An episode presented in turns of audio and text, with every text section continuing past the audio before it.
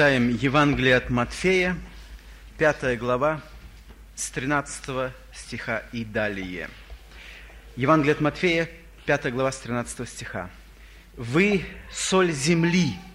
Если же соль потеряет силу, то чем сделаешь ее соленую? Она уже ни к чему не годна, как разве выбросить ее вон на попрание людям? Вы – свет мира – не может укрыться город, стоящий наверху горы, и, зажегший свечу, не ставит ее под сосудом, но на подсвечники и светит всем в доме. Так да светит свет ваш пред людьми, чтобы они видели ваши добрые дела и прославляли Отца вашего Небесного. Эти несколько стихов из Нагорной проповеди Иисуса Христа – когда Христос произнес Нагорную проповедь, Он говорил ее, находясь на горе, от того и название ее такое, такое название ее. Мы читаем, что Он сел, и сидя Он произносил эту проповедь. Народ находился на склоне горы, и эта проповедь, я бы сказал, такая знаменитая, как, которую когда-либо слышал человек – и в этой проповеди Христос интересным образом отображает назначение верующих на земле. Думаю, братья и сестры, мы понимаем истину ту, что когда мы стали христианами, мы взяли на себя определенную ответственность, либо обязательство в этом мире, и неся эту ответственность, перед окружающим миром, мы становимся свидетелями пред нашим Богом. И здесь о прочитанное говорится, в прочитанном говорится, Христос уподобляет некоторые выражения. В одном он говорит «соль», в другом «свет». Другое место Священного Писания мы читаем, помните, «Вы письмо Христово, читаемое и узнаваемое всеми людьми». Итак, три выражения – соль, свет, письмо. Вот я много размышлял над этим словом. Соль земли. Что меня смущало? Меня смущало выражение, когда соль потеряет силу, ее выбрасывают на попрание людям. Как соль может терять силу, если она растворяется и ее уже нет? Она исполняет свое, делает пищу вкусной, пригодной, и как таковой соли уже нету. Что выбрасывается в таком случае на попрание людям? И вот для того, чтобы на этот вопрос найти ответ, нужно возвратиться к древности, возвратиться в то время, которое жил Христос, и тогда нам становится картина ясна. Несколько таких моментов. Один из них. Соль ранее, она не имела такие свойства, как здесь очищенная, Иодированная соль, она не имела такие свойства. Соль, она очень ценилась. У нас ее много, цена ее невысока в наших магазинах, и, соответственно, невысока цена и невысоко она ценится, но крайне необходимая к нашему столу. И вот раньше соль даже называли божественной римляне. Раньше они говорили, что это продукт моря и солнца, соль придавали большое значение. Соль имела примесь. Ее помещали в определенный, если так выразиться, мешочек. И этот мешочек опускали, в чем приготавливали пищу, либо это вода была, ее солили, опускали несколько раз. И таким образом вот вода или пища становилась соленой. Наступал момент, когда э, соль опускали, но она уже теряла оно теряло свое качество, оставалась примесь, тогда этот мешочек разворачивали, и эту примесь выбрасывали на дорогу, на попрание. И вышло такое выражение – соль, потерявшая силу. Она уже не давала, не было силы э, исполнять свое назначение, ее выбрасывали. И вот здесь Христос так строго и конкретно говорит о верующих. Если мы утрачиваем вот эти свойства соли, на попранием и посмешище людям становимся. Я не хочу конкретно эти примеры раскрывать, но все-таки э, возьмем некоторые моменты. Соль я думаю, все хозяйки хорошо знают, предохраняет продукты от гниения. Если мы запасаемся продуктами, и атмосфера, то есть э, ну, климат будет не, не будет достаточно холодным, то продукты портятся, консервируются, они приготавливаются для того, чтобы через время все-таки они сохраняли свое свойство, для этого употребляет соль. Она предохраняет от порчи и гниения. Христианский мир, христианский, настоящий христианский мир ту же самую функцию исполняет в этом мире. Он предохраняет мир от гниения – если взять от нашей земли, земли нашей искренно любящих Бога, молящихся христиан, здесь будет разложение и ад наступит. Сразу наступит ад.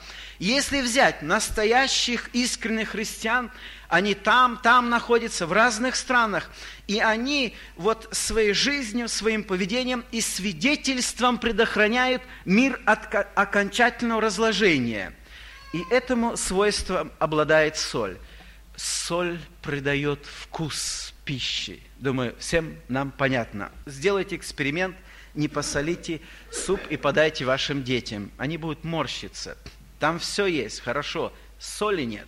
И соль придает вкус пищи. Соль – это внутренняя сущность христианства, придает вкус жизни. И люди, окружающие они наблюдают, когда мы обратились к Господу, когда мы действительно стали христианами, мы попали в поле зрения всех окружающих людей.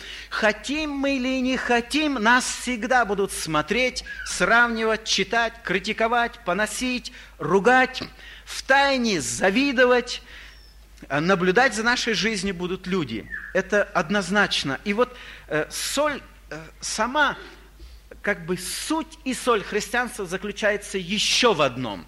Что я хочу оттенить здесь? Я вспоминаю, вот по-человечески это необъяснимо, вспоминаю такой момент, когда приехал один миссионер, и он свидетельствовал о том, что делает Бог, это в одной африканской стране. Он там рассказывал, что делает Бог в жизни человека. Когда он закончил – проповедь, подошел один из Судан, страна, ближе к центру Африки, подошел один из негров и говорит, вы не все сказали в своей проповеди.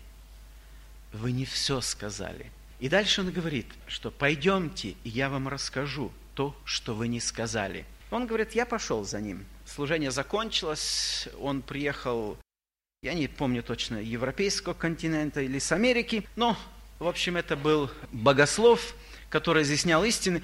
А этот простой человек говорит, пойдемте со мной.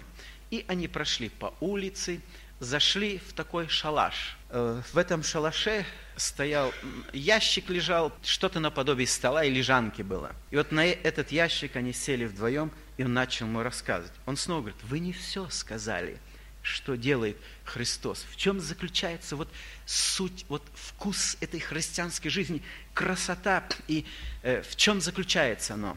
И он говорит, я жил в этом городе, там случился ну, переворот, военный переворот. Эти революции, которые весь мир залили в крови, и э, это произошло здесь, в Судане. Пришли военные люди. У меня, говорит, был хороший дом – который я большими трудами смог построить. У меня, говорит, магазин был, и у меня машина была.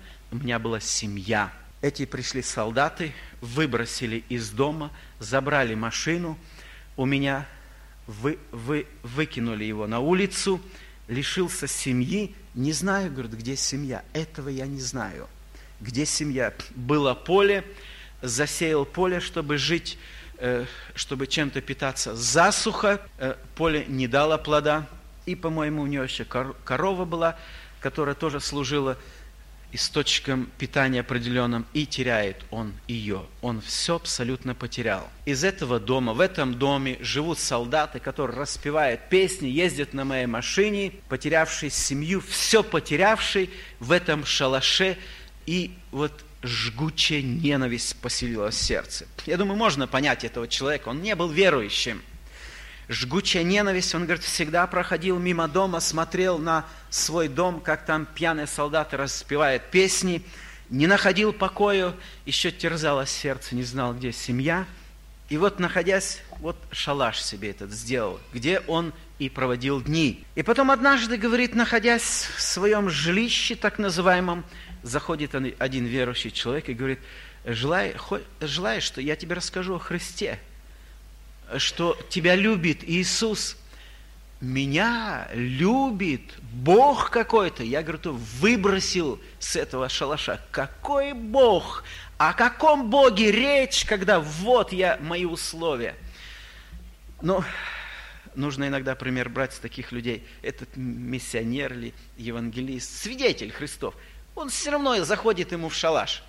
И начинает говорить о Христе. Ну, либо не было сил уже выбросить его, либо по каким там он мотивами вроде бы и не служит. А этот зашел и рассказывает, рассказывает ему о Христе, что Христос пришел, умер ради таких, как он, и что любит. Вот он рассказал ему и вышел. Молча выслушал, и он вышел. И потом, говорит, началась такая внутренняя борьба. Я начал сравнивать, анализировать, что вообще я могу сделать теперь? Или сгореть в своей ненависти, что я могу сделать? И когда он начал вот это сравнивать, анализировать, э, э, Бог так близко подошел к его сердцу, в конечном итоге он преклоняет колени и молится. Когда он помолился Богу, это одна сторона, легко стало на душе. А теперь, как смотреть на тех, которые выбросили из дома, как смотреть на тех, которые лишились семьи, как к ним отнестись. И он говорит, вот суть и соль христианства, красота заключается в том, что я простил. Я простил. Мало того, я теперь молюсь за этих негодяев, которые сделали со мной. Я молюсь, я прохожу мимо дома, у меня сердце спокойно, там мир, там полный мир. Я не беспокоюсь ни о чем, я простил. Я их простил. И он говорит, вы об этом не сказали. А перед ним был догматик, богослов. Вы об этом не сказали. Я молюсь за них, я их люблю. По-человечески это невозможно, это недоступно, это нереально, это фантазия какая-то, фантастика. Вот так относиться к тем, которые тебя всего лишили, из семьи и всего. Я люблю, я молюсь. Суть и соль христианства. Потом этот богослов приходит в себе в гостиницу, склонился на колени и вспомнил всех своих должников, обидчиков – и всем простил там, не выясняя ничего, всем простил, абсолютно всем смог простить. Встал на колени, он догматическую, теоретическую сторону открыл, а здесь этот человек открыл суть и соль. Он простил всех, едет дальше, следуй дальше. Там его больше ждало испытания. Ну, достаточно этого момента. Значит, вот сама соль, вкус жизни – скрывается в том, в божественных качествах, не в наших качествах. Вот оно скрывается в том, что мы получаем от Бога, от Бога эту благодать, эту силу, способны простить, простить безоговорочно, не выясняя совершенно, простить, вместить, любить, радоваться, молиться. Дальше мы читаем «свет». Вот такое сравнение интересное Господь делает. Вы свет. Вы свет мира. Я думаю, свет и письмо я так несколько совмещаю. Хочу сказать, что мы, повторить, повториться, что мы находимся под внимательным, под пристальным вниманием этого мира. Однажды я летел на Дальний Восток, в Новосибирске, сел на самолет, четыре часа в полете находиться, сел, там немного было пассажиров, э, к окну сел – а с края тут девушка одна села. Я к окну сел, думаю, теперь я могу почитать, хоть это спокойное 4 часа время, можно почитать, ни звонков телефонных нету, ничего. Так, спокойствие, думаю, взял книгу и читаю. Прошло, может быть, час, больше часа, потом я вышел, снова зашел, эта девушка меня пропустила. А потом она поворачивается и ко мне и говорит, вы верующий? Я говорю, да. Она потом спрашивает, ну, дальше там, я сказал, что баптист. Она говорит, вы верующий? Я говорю, а как вы узнали? как вы догадались, я одет был, как и все. Она говорит, по поведению. Странное поведение. Я вышел, зашел, читаю книгу, ей, с ней не разговариваю. Она говорит, по поведению. Я узнала, что вы верующий.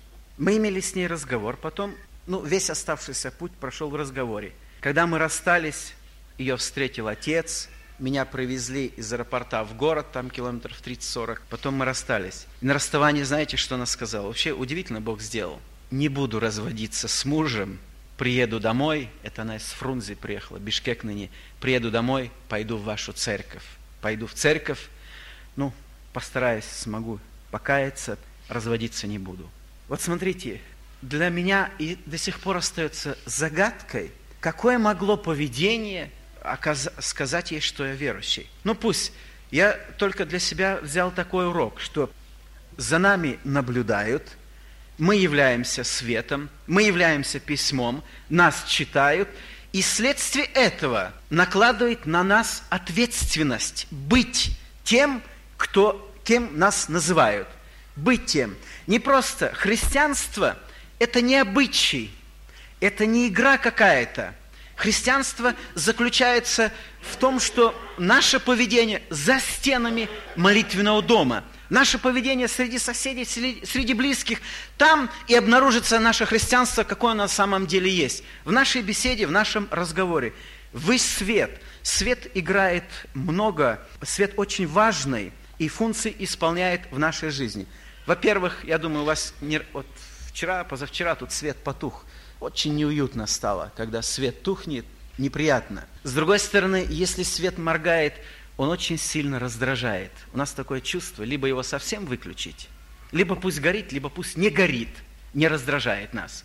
Значит, вот так наша жизнь, она также может раздражать людей.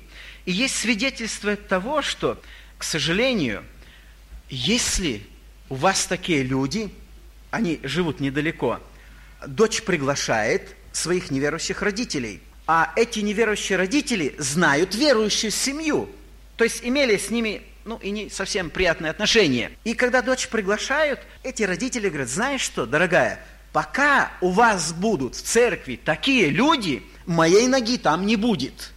Моей ноги там не будет. То есть их взаимоотношения с верующими совершенно отвратили от Бога. То есть дело было о каких-то скандалах, недоразумениях, отвратили. И теперь они не об, о нас, они судят, по нас они судят о нашем Боге. И они говорят, что нет, в таком случае, в таком случае мы не пойдем в церковь. Отцы и матери, серьезное предупреждение, чтобы мы своей жизнью не разочаровали наших детей, как христиане. Когда предстоит им право выбрать этот христианский путь, чтобы с нашей стороны не было никаких препятствий, мы светом и солью были, и письмом, чтобы мы не стали препятствием, и через нас кто-то не приткнулся, избирая христианский путь. Интересная роль света. Вот раньше, сейчас э, навигационные приборы есть, а раньше вы знаете, что суда, которые бороздили океаны и моря, они ориентировались маяками на земле. Эти маяки свидетельствовали или указывали правильную пристань избежать скал, там, рифов, эти маяки. Если маяк какой-то не горел, то, естественно, судно терпело крах, оно разбивалось, погибали люди. И ответственность ложилась на того, кто должен следить за этим светом маяка. Там человек этот жил, и он, он, его цель была, всегда цель, чтобы вечером загорелся огонь, и он горел всю ночь. Потому что будут терпеть бедствия какие-то, суда, и они будут знать, видеть направление, избежать опасностей. Если этот свет не горел, то, естественно, они подвергались опасностям. Думаю, что такую же роль исполняем мы, как свет на этой земле. Я помню, шел по поляне, и вот так вдали заметил яркий свет, который бил в глаза, думаю, или зеркало кто-то там оставил. Подошел, а там стеколышко только, отломленное, кусочек стекла. Странно, я его взял, никакого света нет. Я его положил снова, не светит больше, больше не светит. А вот издали смотрел, излучал такой свет этот осколок. Почему? Он был в прав... под правильным углом к солнцу. Я не мог так его поставить. Пытался так и так, не получается. Он лежал под правильным углом к солнцу, и э, этот свет, очень сильный свет исходил, отображал свет солнца. Сам по себе он не, этот стекол, стеколышко, оно не, ничего не говорило. Оно просто лежало, а вот попав под правильный угол, оно излучало сильный свет. Здесь я хотел сказать, что если мы находимся в правильном отношении к нашему Богу, сами по себе мы не представляем какую-то ценность то мы отображаем тот свет, который получаем от нашего Бога, ту любовь, которую мы получаем от нашего Бога. Наша человеческая продукция, она имеет пределы. Божьи продукты неземного происхождения, они приобретают ценность, так как прощение мы говорили. И здесь свет как раз играет эту роль. И когда, например, э, свет гаснет, машина она останавливается. Я помню, когда у нас двое нет, это трое братьев ехали на работу, мотоцикл с коляской у них был, и у них аккумулятор сел, и лампочка больше не светила. Ну, вроде бы достаточно было вот этого света луны, они все-таки продвигались. А потом совсем заглох мотоцикл. И когда, говорит, мотоцикл заглох, мы так встали втроем, верующие все, странно, мы же молились. Ну ладно, свет потух, доехать. Почему мотоцикл вышел из строя? Не могли завести.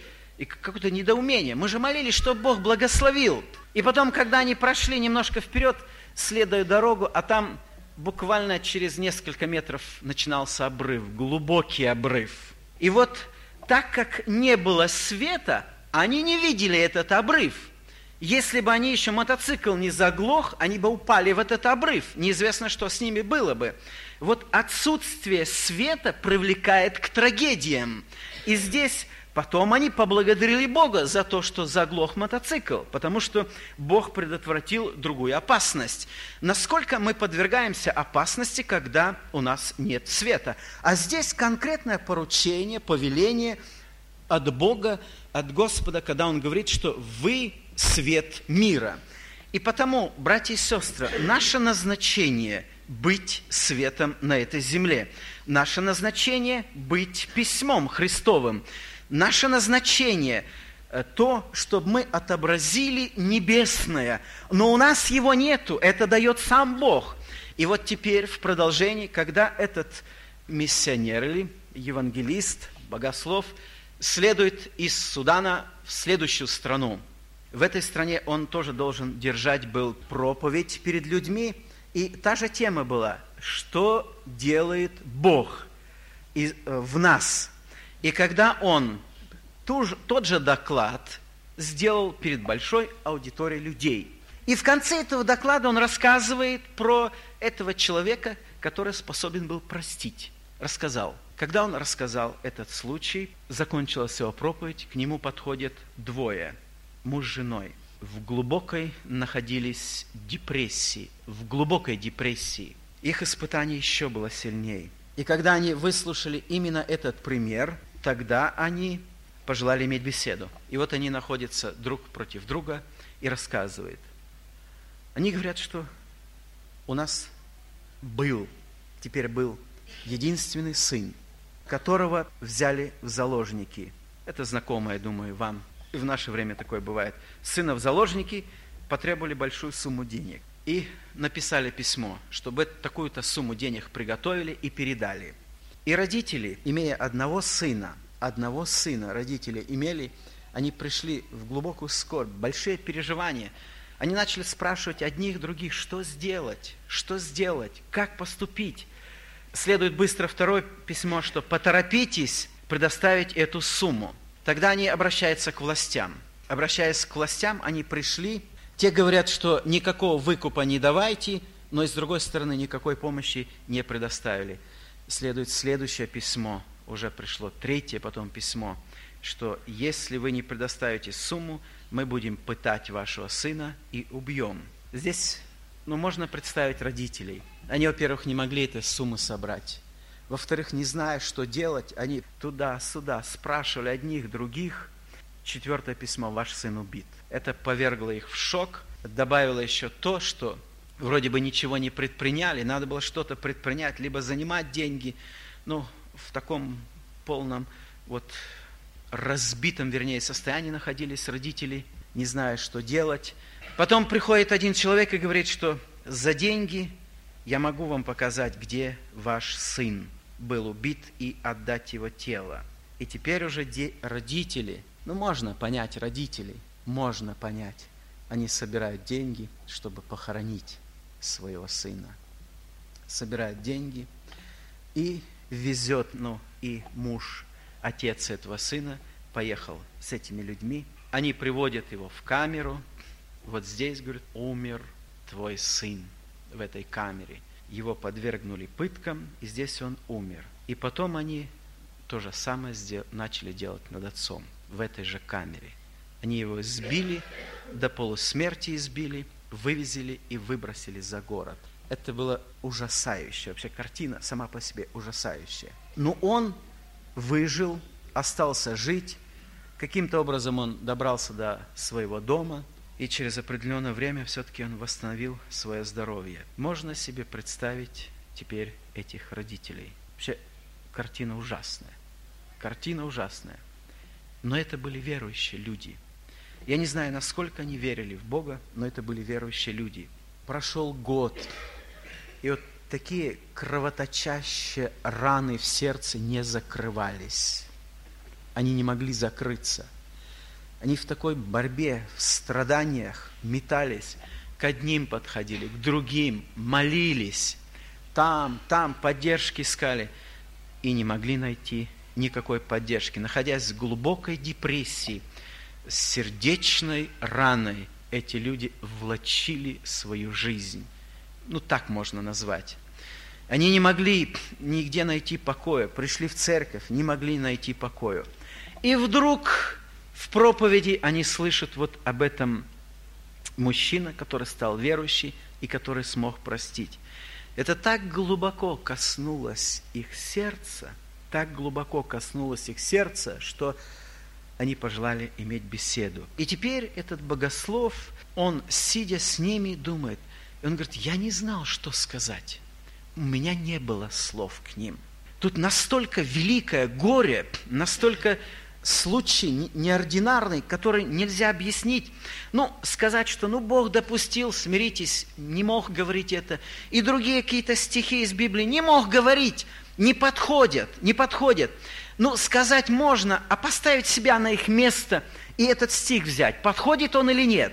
И вот они, опустив голову, сидели, плакали. И так вместе этот проповедник богослов, он молился, молился, обращался, Господи, открой мне – что вообще сказать им? Что мне сейчас сделать? Открой. Я не знаю, что мне делать. Что сказать им?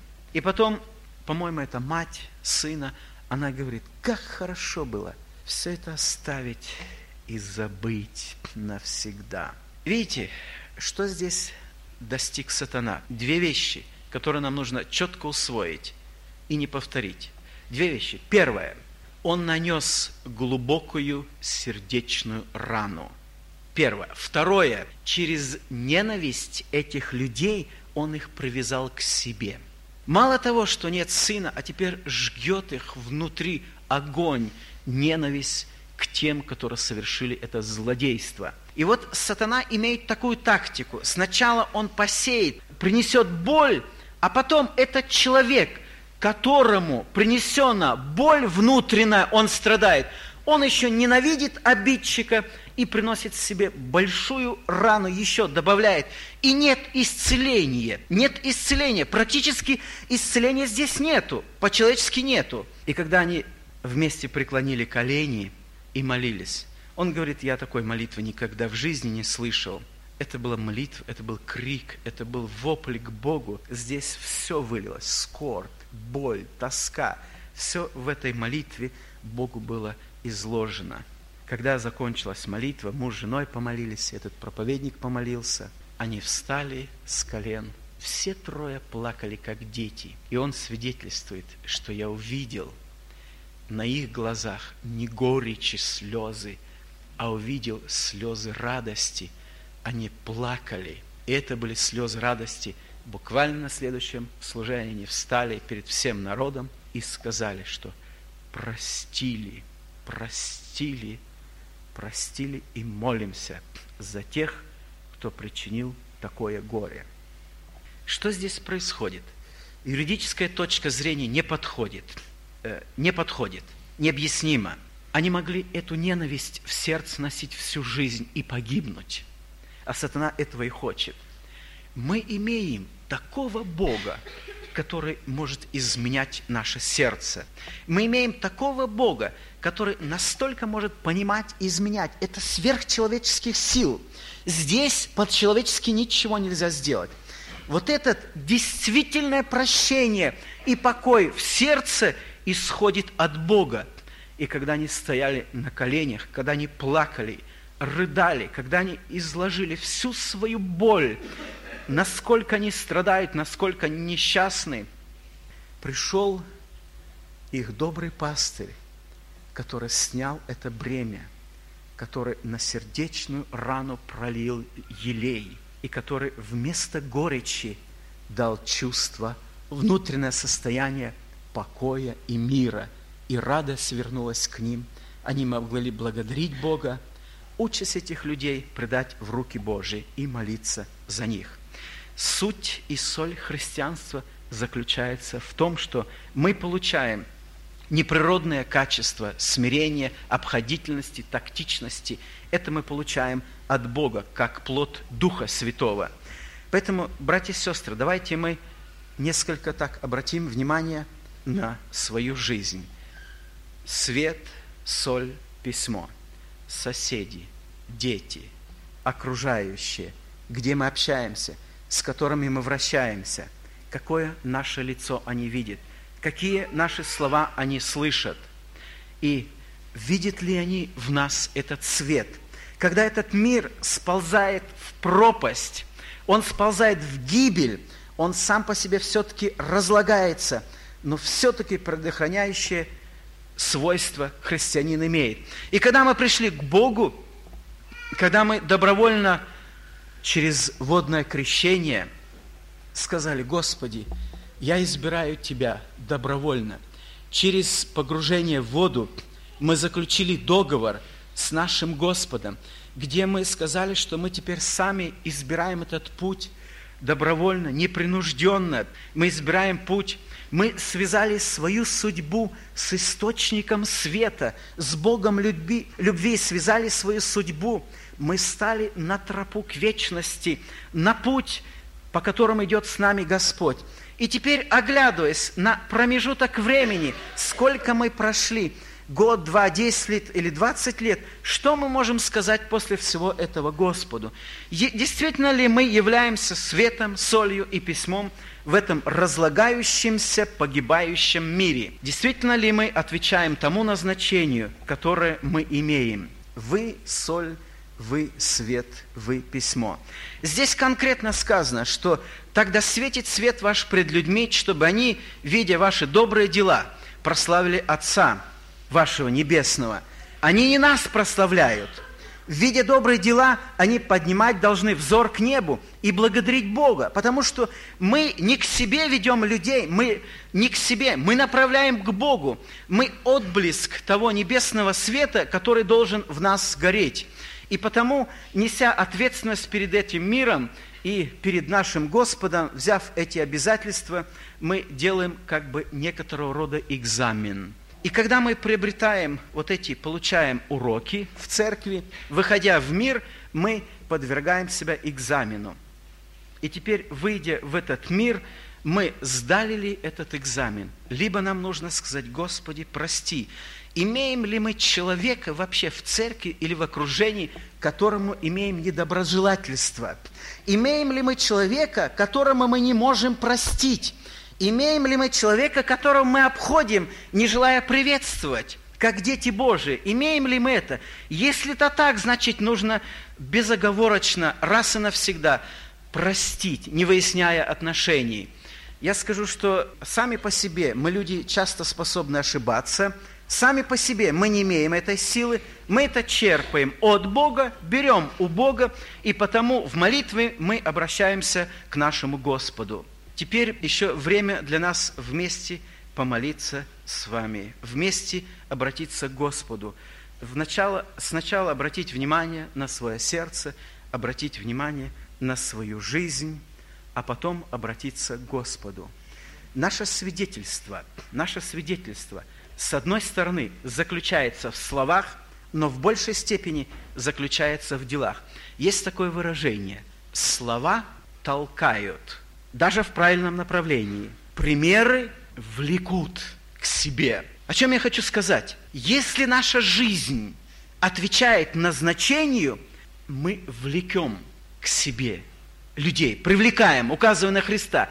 Если не отвечаем внутреннего содержания, как действительно настоящего христианина, мы можем говорить, мы можем толкать людей ко Христу, но всякое давление рождает сопротивление. И потому обратив на это внимание, мы должны быть внимательны к своему хождению пред Богом. Когда мне надлежало обратиться, уже покаяться к Богу, я вам скажу, глядя на жизнь родителей, на жизнь своего отца, я ни одного случая не могу вспомнить, где он бы не послужил примером или был преткновением. Когда я выбирал христианский путь, со стороны моего отца было все сделано. Абсолютно все сделано – ни одного препятствия не было. А в Священном Писании мы читаем такое место. «Пустите детей». И дальше не препятствуйте их прийти ко мне. Это не имеется в виду, как ученики делали, там не допускали ко Христу. Здесь имеется смысл гораздо глубже. Живите так, чтобы ваши дети пожелали избрать этот же христианский путь.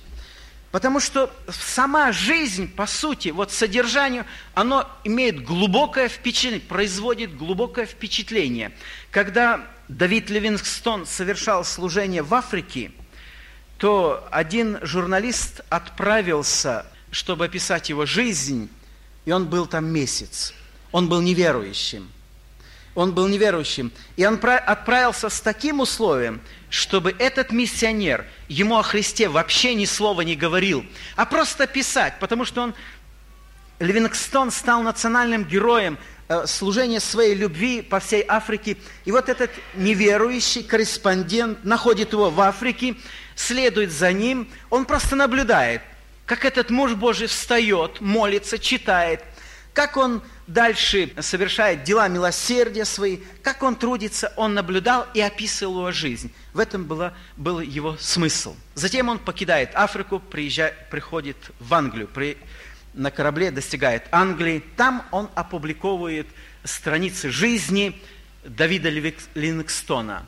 И когда его спрашивают журналисты, ты стал верующим? Почему ты стал верующим? Ты говорил, что никогда не будешь верующим. Ты поставил условие ему, чтобы он ничего тебе не говорил о Христе. Да, он мне ни одного слова о Христе не сказал. Как ты мог стать верующим? Он говорит, после месяца, находясь с этим человеком, я не мог остаться неверующим. Я не мог.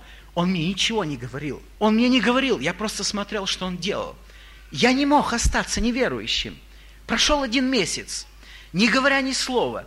Вот сама жизнь Например, люди окружающие видят, что и в семье, где действительно ли Бог является ценностью для нас, действительно ли Бог это тот, которому мы преданы всем сердцем и душою. Ведь об этом часто не расскажешь, но это хорошо видно. А мы имеем взаимоотношения либо соседи, либо родственники неверующие, либо работа, либо школа где-то. Мы имеем взаимоотношения. И мы находимся под наблюдением. И люди часто в глаза или в компании, они могут поносить. Да, это так совершается. Но в душе они часто завидуют и говорят, вы счастливые.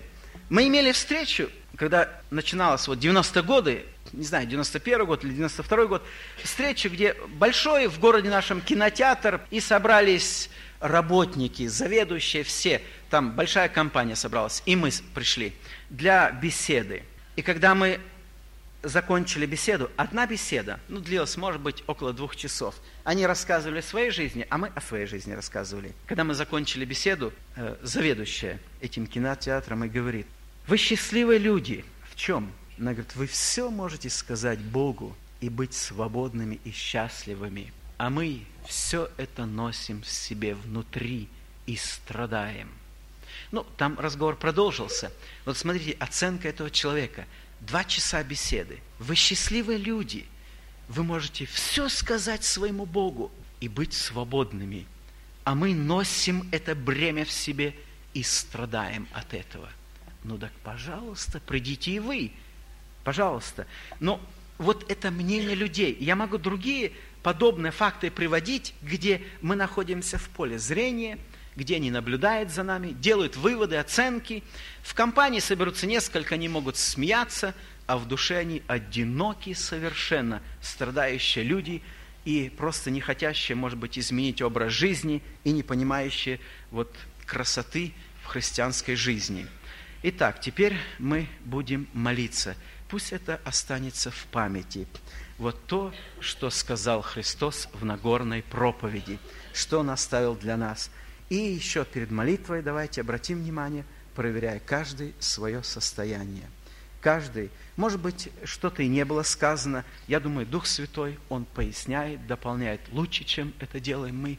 Но мы придем к нашему Господу, который обеспокоен состоянием каждого из нас, который глубоко переживает, который желает, чтобы мы жили полноценной христианской жизнью, чтобы мы могли радоваться, радовать других, любить, прощать, и чтобы окружающие люди, видя нашу жизнь, наши дела, прославили Отца нашего Небесного тем, что сами пожелали встать на этот христианский путь. Это нам важно, это необходимо. Пусть Господь благословит каждого из нас. А теперь время для молитвы. Помолимся.